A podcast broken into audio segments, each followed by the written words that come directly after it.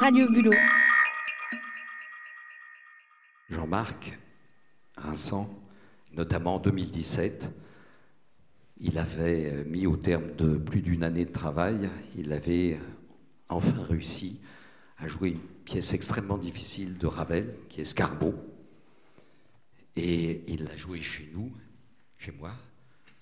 Et euh, par chance, un de mes amis euh,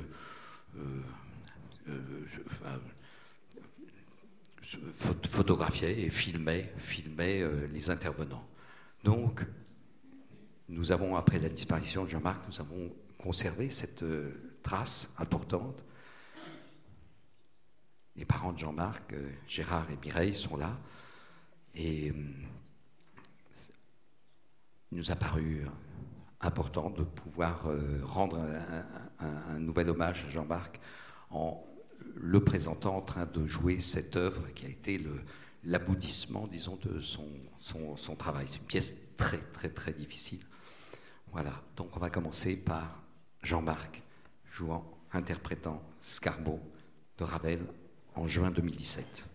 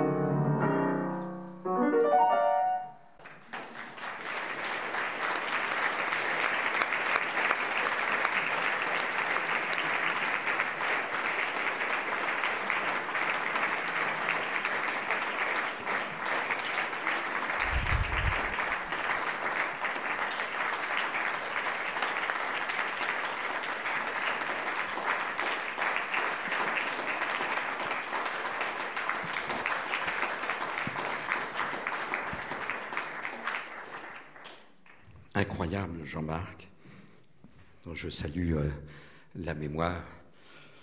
Peu de pianistes peuvent euh, parvenir à ce niveau euh, d'intensité. Jean-Marc, surtout, se révélait par, la musique, bien sûr, par l'écriture, à Bourges, puis à Pirou, et à Pirouésie, dont il était devenu l'un des phares.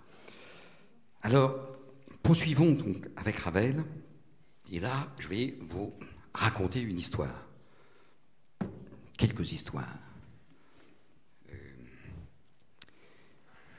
voilà, en novembre 2010, je suis allé à Montfort-l'Amaury. Je suis allé exprès à Montfort-l'Amaury pour visiter la maison Ravel, où il a vécu euh, toute la deuxième partie de sa vie jusqu'à sa mort en 1937. Faisait froid, c'est très très très froid, de sorte qu'il y avait peu de visiteurs. la guide, la fameuse guide qui a euh, permis à euh, des années et des années de visiteurs de découvrir cette maison aux multiples trésors, Claude Moreau, était là pour nous accueillir et nous étions grosso modo quatre dont une dame qui s'est présentée comme étant euh, professeur de piano. Voilà, je ne la connaissais pas.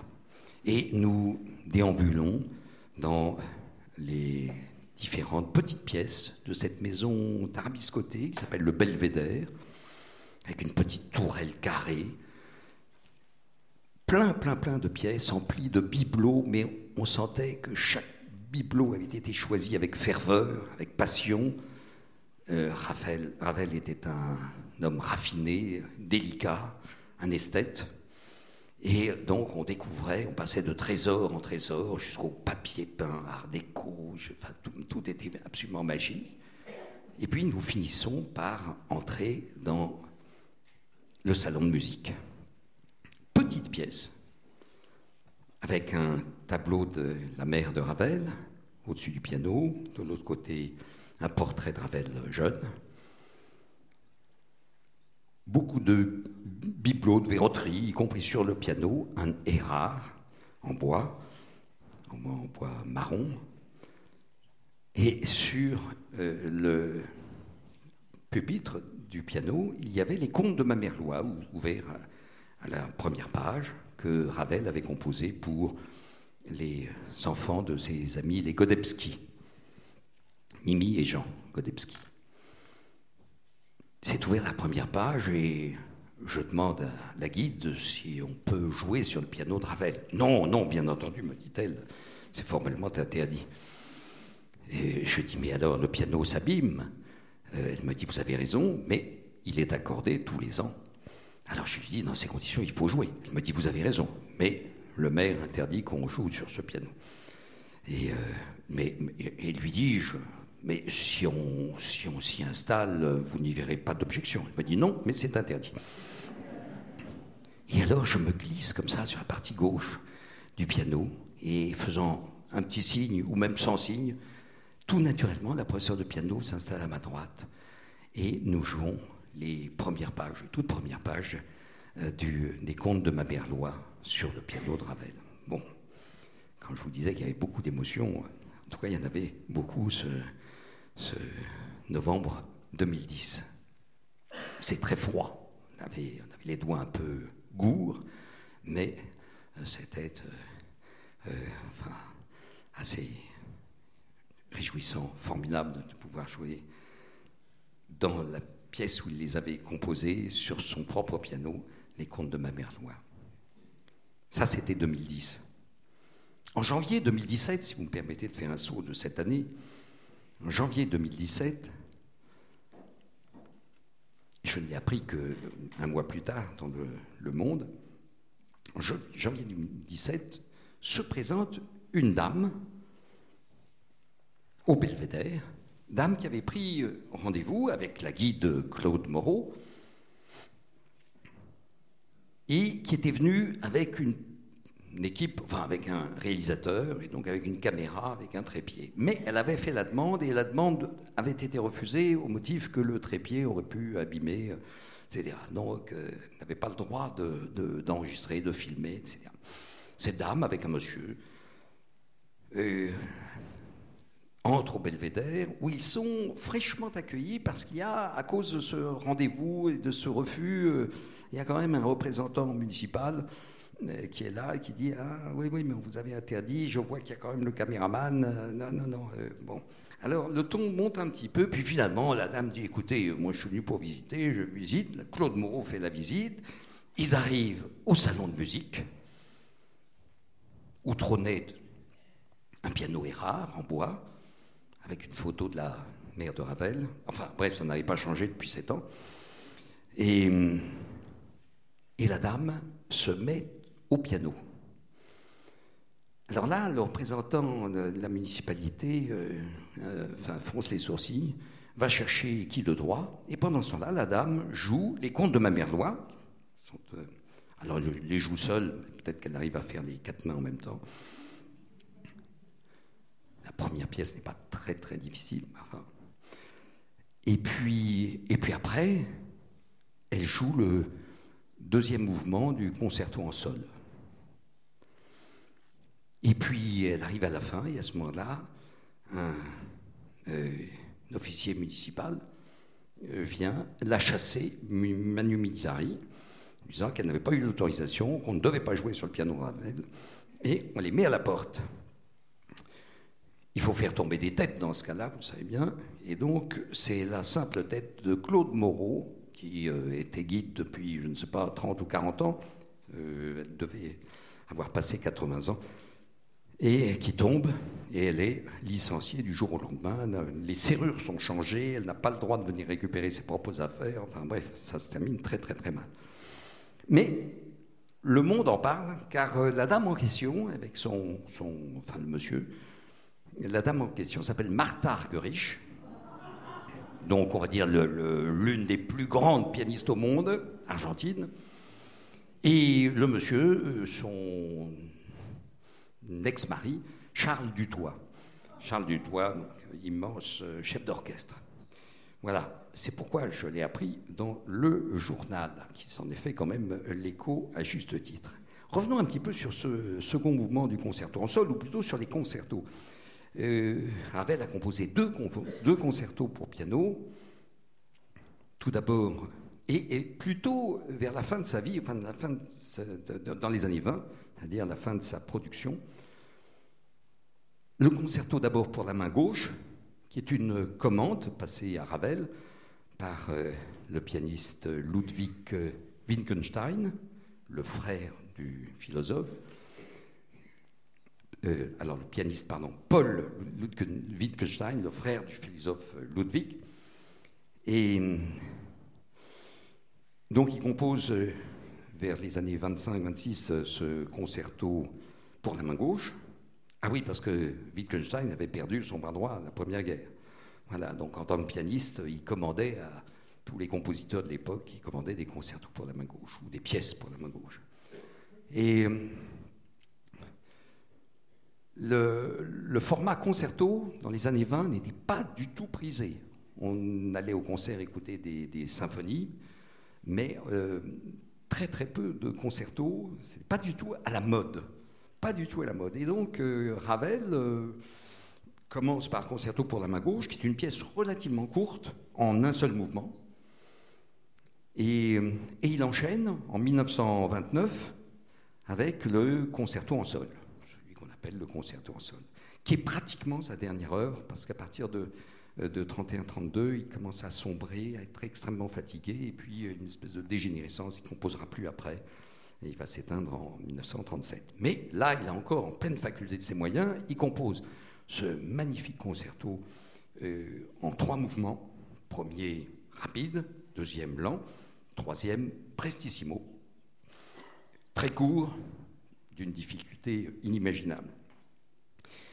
Et comme Ravel est déjà très célèbre à l'époque, y compris outre-Atlantique, une très grande tournée est prévue en Europe de l'Ouest, en Europe centrale et aux États-Unis. Euh, même en Russie, on lui a demandé, mais il, a une curieuse formule, je ne sais plus, dit qu'on est payé en roubles et qu'on est obligé de dépenser ses roubles après. Donc, bon. Donc il décline l'invitation en Russie. Euh, mais il y a une, très grande tournée et Ravel est très très très heureux de se préparer à l'idée de cette tournée. Seulement voilà, il y a un problème, c'est que le concerto en sol est trop difficile. Euh, Ravel est un bon pianiste, mais ce n'est pas un pianiste d'exception. Et il ne peut pas jouer, il se rend compte assez vite qu'il ne peut pas jouer euh, ce qu'il a écrit lui-même. en tout cas, au tempo qu'il a décidé. Et donc, euh, il finit en novembre 1930 par aller voir une de ses bonnes amies qui s'appelle Marguerite Long, euh, pianiste d'exception, et il lui confie le concerto en sol en lui demandant de faire très très vite, puisque la première est prévue en janvier 1931. Et Marguerite Long, c'est donc Marguerite Long qui va assurer la première et même euh, l'essentiel de la tournée, cependant que Maurice Ravel se contente de diriger, disons, ce concerto et beaucoup des œuvres qui accompagnent ce concerto. Il y a une espèce de format euh, euh, consacré à Ravel euh, qui est proposé, disons, dans toutes les villes de cette tournée. Voilà. Et je me propose, pour terminer, ben, d'interpréter le concerto en sol, pardon, le deuxième mouvement, donc lent du concerto en sol de Maurice Ravel, en ayant précisément une pensée pour Jean-Marc, parce que je vais disposer d'un certain dispositif auquel il n'avait pas accès parce qu'il n'existait pas à l'époque. Voilà, donc j'ai une. Et je, pense qu'il en, il en, aurait été enthousiaste. Voilà, donc je vous remercie et maintenant ce second mouvement.